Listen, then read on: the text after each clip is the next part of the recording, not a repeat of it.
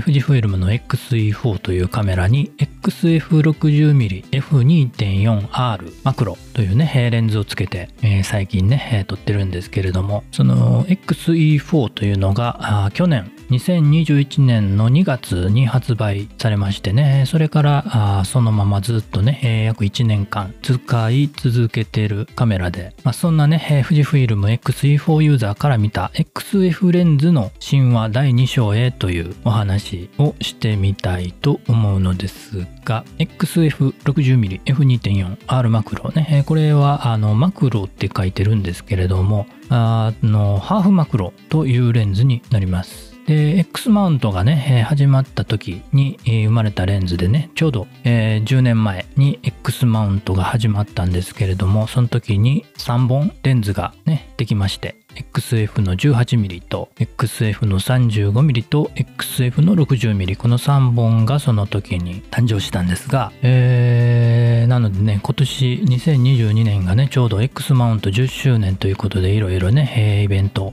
を開催されたりねするのかなと思って楽しみにしてるんですがつまりですね SF60mmF2.4R マクロというのはまあ言ってみれば10年前の技術で作られたレンズということになります。これをメインで使用している人が結構ね、いてると。まあ中にはもうまだこの XF35mmF1.4 しか使わないみたいぐらい、それぐらいね、えー、まだまだ主要レンズで頑張ってるということです。これはすごいなと思うんですよ。他のメーカーではちょっとわかんないんですけれども、うん、どうなんですかね。えー、10年間ずっと使い続けているレンズあるんですかね。まあ言うてもね、オールドレンズを考えるとね、えー、別に10年ってね、えー、そんなに長いわけでもなくて、まあ、50年ぐらいね、普通にあってずっと使い続けてるね、オールドレンズがあったりします。うん、私もね、えー、プラナーのレンズとかね、えー、古いレンズ使うこともありました。ただね、それはあのー、昔のレンズなんで非デジタルのレンズになります。今のデジタル対応レンズではなくてね、このデジタルになってからのね、デジタル対応レンズで10年というと結構長いんじゃないかなと思います。ちょっと他のメーカーのレンズはわかりません。10年ね、ずっと主力で使えるっていうことになるとね、えー、かなり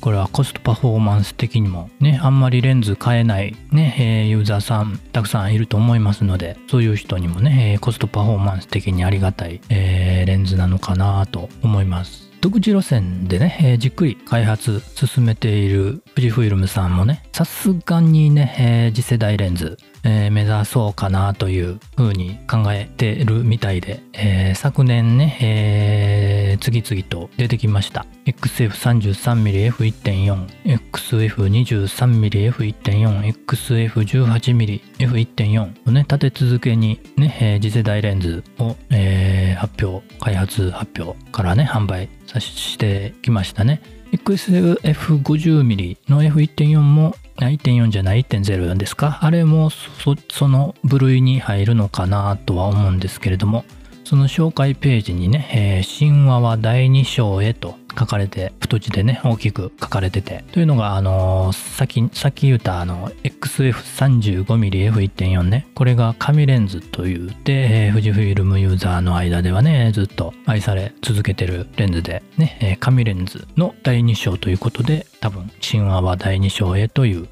えー、キャッチコピーになってるんだろうなと。まあ、ワクワクしますよね。どういう風に変わっていくのか、進化していくのか、第2章どうなっていくのかね、えー、とても気になるんですが、一方ね、疑問もね、えー、持ってる人たちも結構いるんじゃないかなと。特に XE シリーズね、えー、使ってる人たち。えー、XE ユーザーとしてそっち方向に進んでいくのは、え、どうなのかなと思うこともあります。そうなったとしても、これまで使ってたレンズね、えー、ずっと使い続ける人も多いんじゃないかなと思う。まあその第2章ね、神話は第2章という、第2章というのはね、カメラのね、センサーがね、今後変わってくるんですよね。えー、高画素数センサーね、えー、カメラがどんどん高画素になってきます。それに対応するレンズということで新しいレンズのラインナップとして、えー、さっき言った3本ね XF33mm とかの3本が登場してきてるんじゃないかとと考えるのがあ普通かなと思います。なのでね、えー、やっぱり以前のね、えー、以前からある初代の XF レンズもまだまだ使い続けたいと思うわけですよ。ただね、えー、やっぱり、えー、古いんでね、技術的にもね、えー、10年前の技術で作られたレンズなんで、その使い勝手とかね、えー、品質、撮り心地みたいなね、撮影体験、そういうものは今のレンズのものを維持したまま細かな技術を最新技術に合わせてリニューアルしていただけると嬉しいのかなとね、えー、ずっと使い続けてるユーザーとしてはそう思うんじゃないですかね。まあ、何を改善してほしいかなと考えた時に何かなと。うん、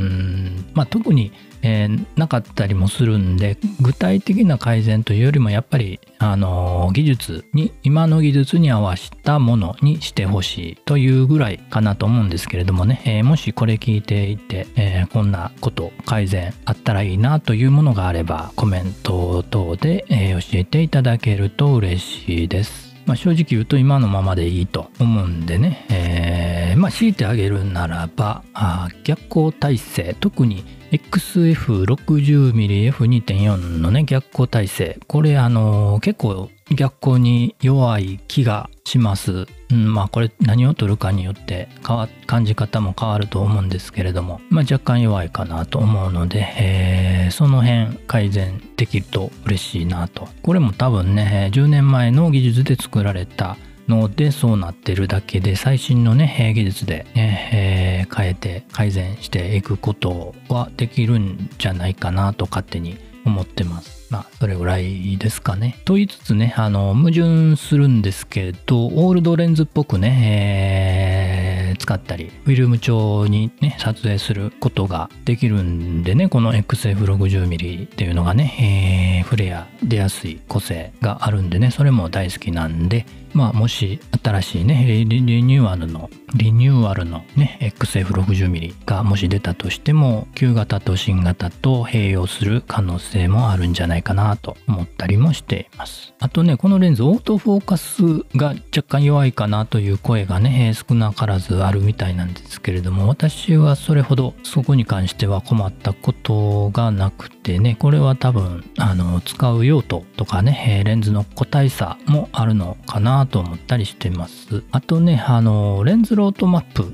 ね、えー、発表されて公開されてるんですけれどもここね、えー、ちょっと整理してもらえたらいいなと勝手に思ってるんですが単焦レンズのところねマクロは別にして単焦レンズのところが大口径プライムというラインとコンパクトプライムというラインがね2つのラインあるんですけれども旧型のね旧型というか現状型の XF35mmF1.4 とえー、次世代と言われる XF33mmF1.4 ね。これどちらも同じ大口径プライムレンズっていうねラインの方に並んでるんですね。これがちょっと違和感あるなと思うのとあとロードマップ見た目的にもねちょっとごちゃっとしてる感じがするんでもう一つラインを追加するとかしてね、えー、